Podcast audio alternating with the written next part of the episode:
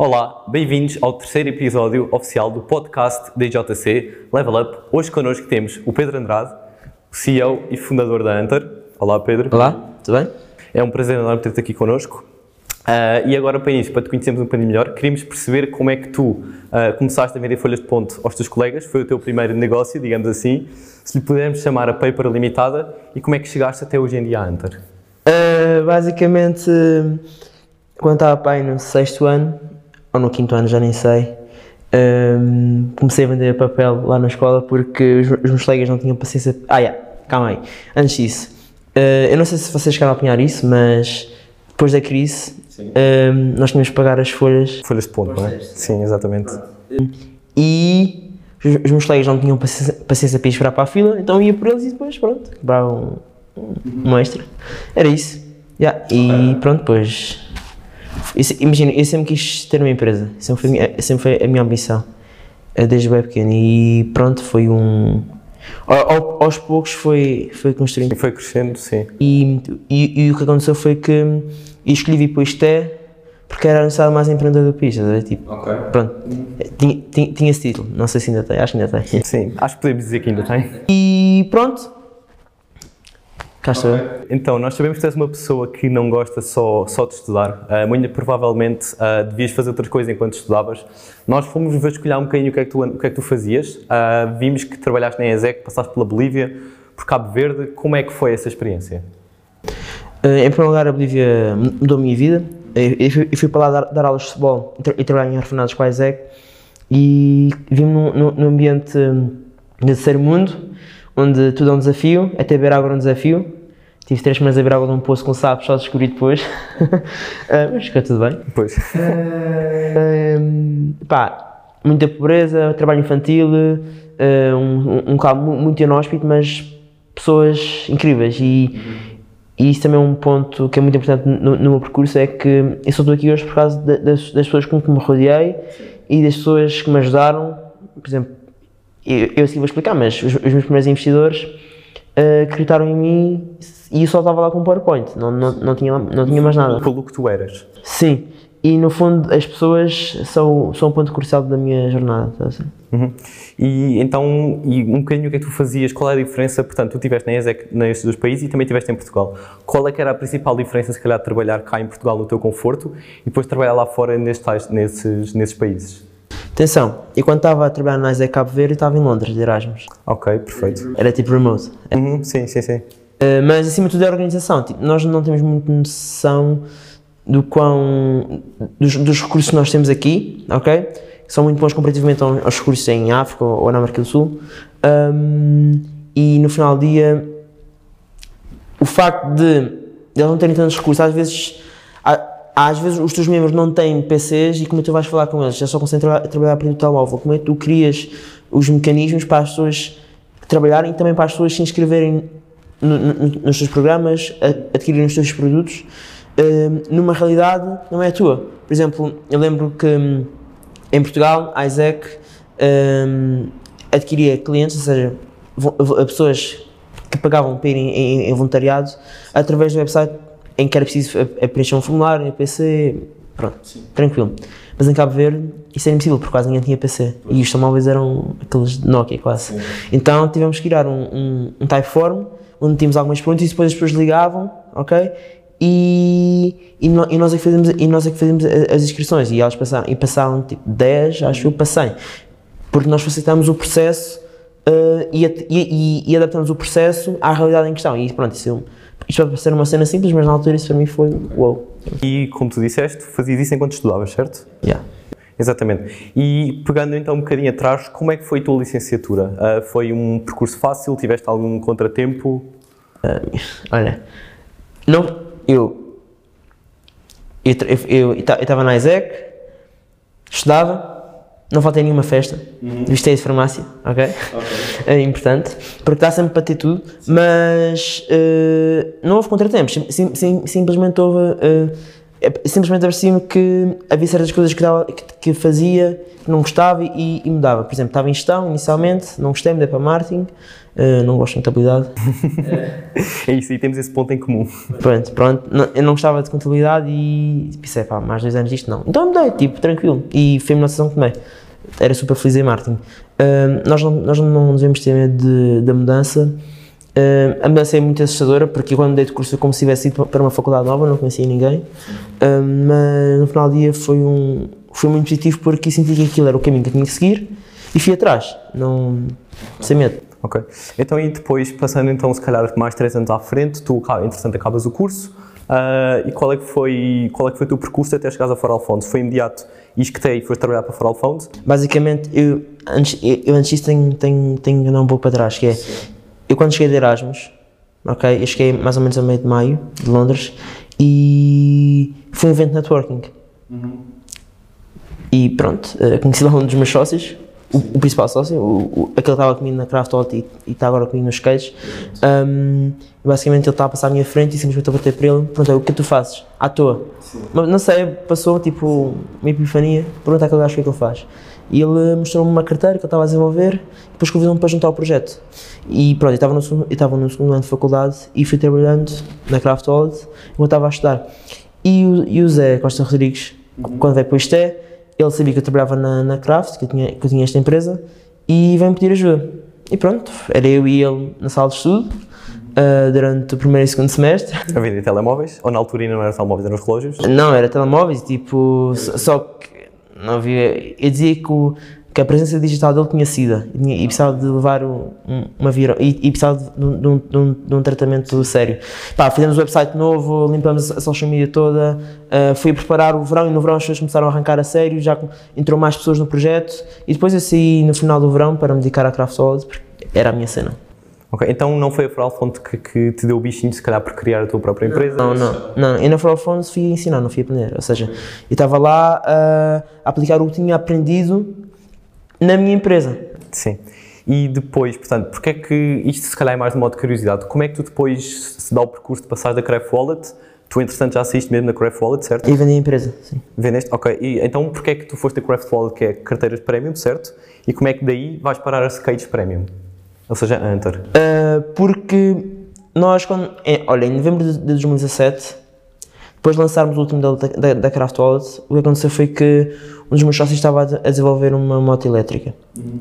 Pronto, ele gosta de moto, estava a fazer uma moto. Um, e ele tinha que testar os componentes elétricos da moto numa escala mais pequena.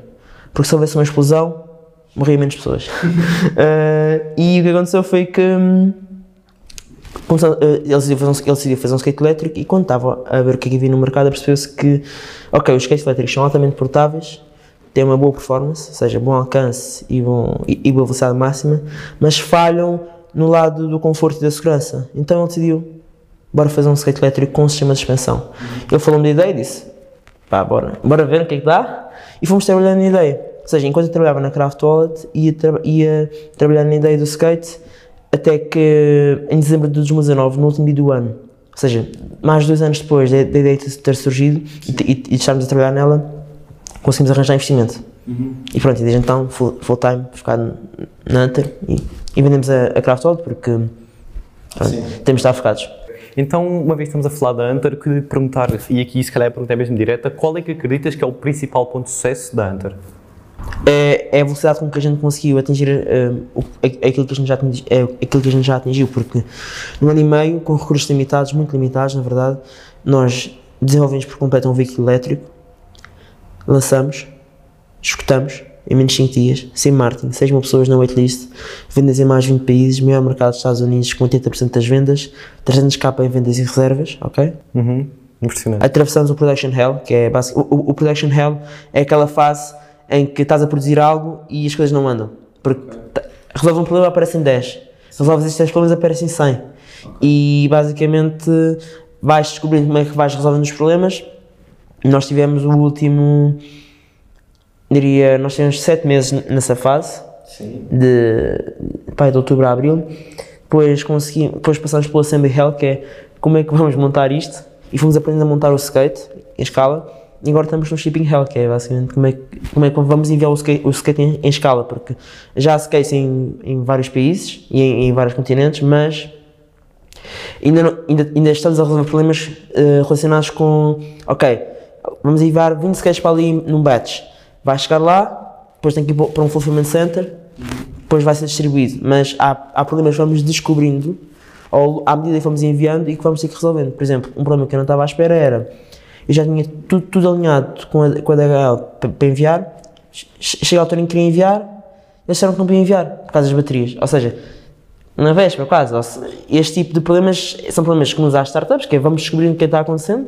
também de experiência, não, é? nós estamos aqui, uma startup é mandar-te um de um penhasco e fazer o avião pelo caminho, está ver? Neste momento já são quantas pessoas a ajudar nesse projeto? Não é ajudar, é trabalhar. Sim, claro, é trabalhar. São sete pessoas. São sete pessoas. Uh, e tu pensas ter, portanto, estamos em 2021, no final de 2022, por dezembro, pensas ter mesmo sete pessoas ou sentes que a empresa neste momento já precisa ter o dobro ou o triplo?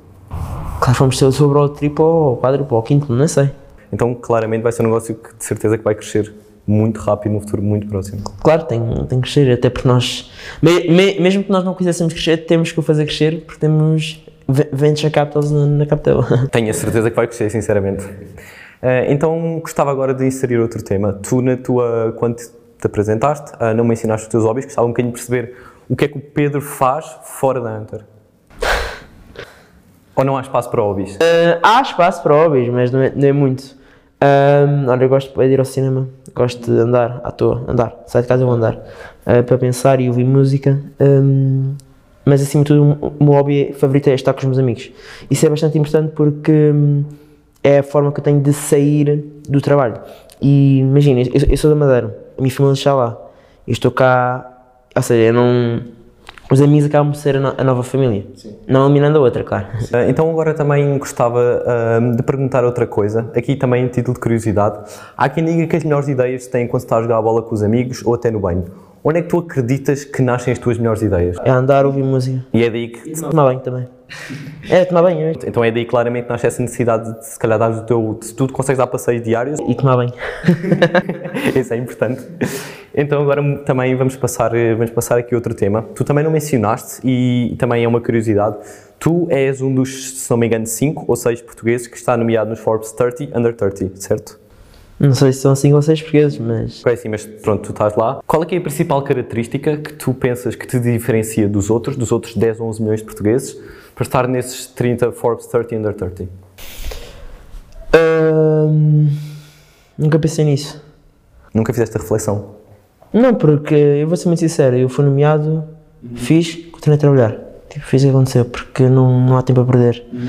Um, é, é, um prémio, tipo, é, ok, obrigado, está fixe. É fixe, é, acima, de, acima de tudo, fui fixe para a minha família Sim. e para os meus investidores, porque mostrou que estamos a ter reconhecimento lá fora e que não estamos aqui a fazer algo à toa. Uhum. Um, mas eu nunca pensei sobre isso. Ok. Então, e acreditas que grande parte uh, dos seus investimentos, tu recentemente tiveste um de 570k uh, em euros, acreditas que esse investimento vem mais desse prémio que tu ganhaste, se calhar, aumenta a tua credibilidade ou da tua pessoa e da tua personalidade? Não, porque já tinha fechado o investimento quando, quando, quando se o Nada a ver, portanto, acaba por vir tudo da tua, das tuas características pessoais uh, e de ti como pessoa. Assim, imagina, as pessoas, num projeto tão early stage como o nosso, os investidores investem na equipa, nas pessoas investem na, naquilo que eles pensam que a equipa é capaz de fazer. Eu quando, eu quando falei com os meus primeiros investidores, eu tinha um PowerPoint. Uhum. Ok? Sim. Um PowerPoint. Não é, não, eu não tinha um skate ali, Sim. não tinha nada, tinha um PowerPoint. Tipo, tenho que acreditar nas pessoas. Então como é que tu foste do PowerPoint até o skate? Qual é que é o percurso? Uh, imagina, Passa por começar a desenhar protótipos ou é algo mais do que isso? Não, nós já sei. Assim, nós, nós nas carteiras um, a carteira era desenhada e feita por nós. Uhum. E o meu sócio já tinha feito a moto, já tinha feito outros produtos, uh, carros, carros de competição na escola, etc.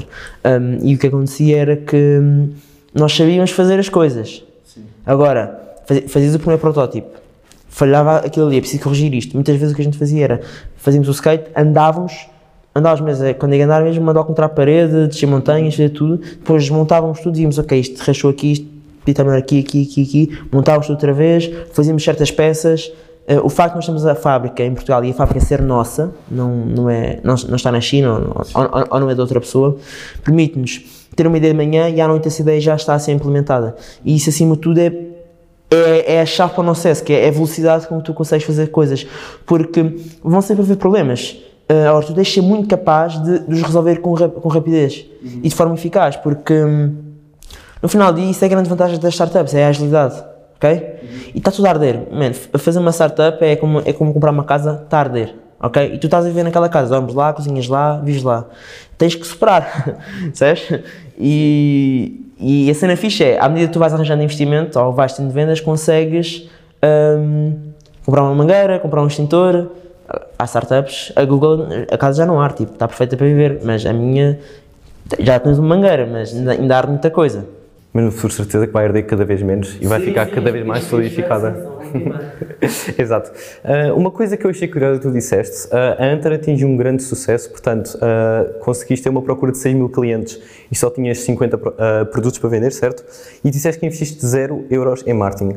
Onde é que sentes que o teu curso de gestão de marketing te impactou e te ajudou a levar a tua empresa a um nível, ao próximo nível? Ok. A melhor coisa que a faculdade nos dá são. Não é a melhor coisa, é as melhores coisas. Sim. São o facto de tu um, aprenderes a interagir a nível social de forma de uma forma completamente diferente do que aprendias no secundário. Sim. Não sei se vocês sentem, mas eu pelo menos sinto que eu cresci muito a nível social na faculdade. Um, aprendes a, a falar com pessoas, a vender de uma forma até inocente, tipo, pelo menos em marketing, tu, tu aprendes a vender, a, a, a, aprendes a apresentar, aprendes a, passar uma mensagem, ok? E aprendes a pensar. Eu lembro-me lembro que um, um eu, eu, eu, lembro quando era calor, um, um dos meus profs, prof, um, um prof de de marketing, um, o Pedro Dionísio, ele fez-me uma pergunta que foi uh, quantas árvores é que há em Lisboa? E eu, aí agora?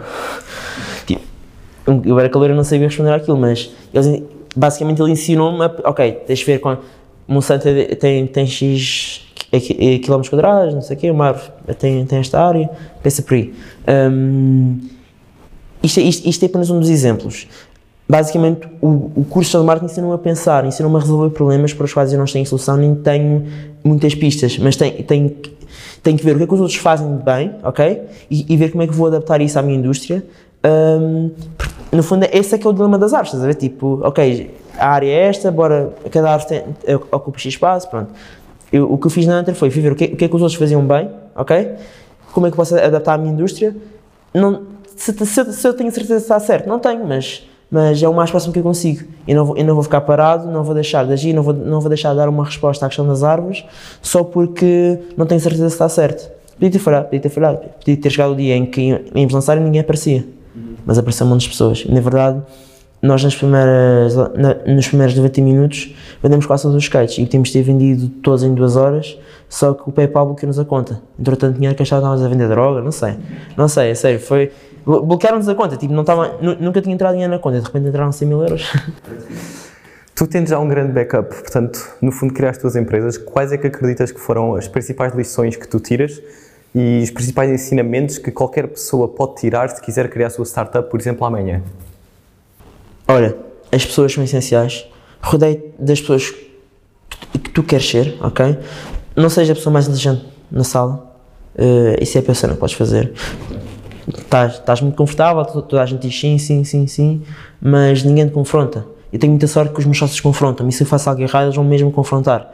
Um, e vão-me dizer: estás a dizer errado, tens que, tens que mudar. Um, ou seja, rodeio de pessoas assim e um, não desistas.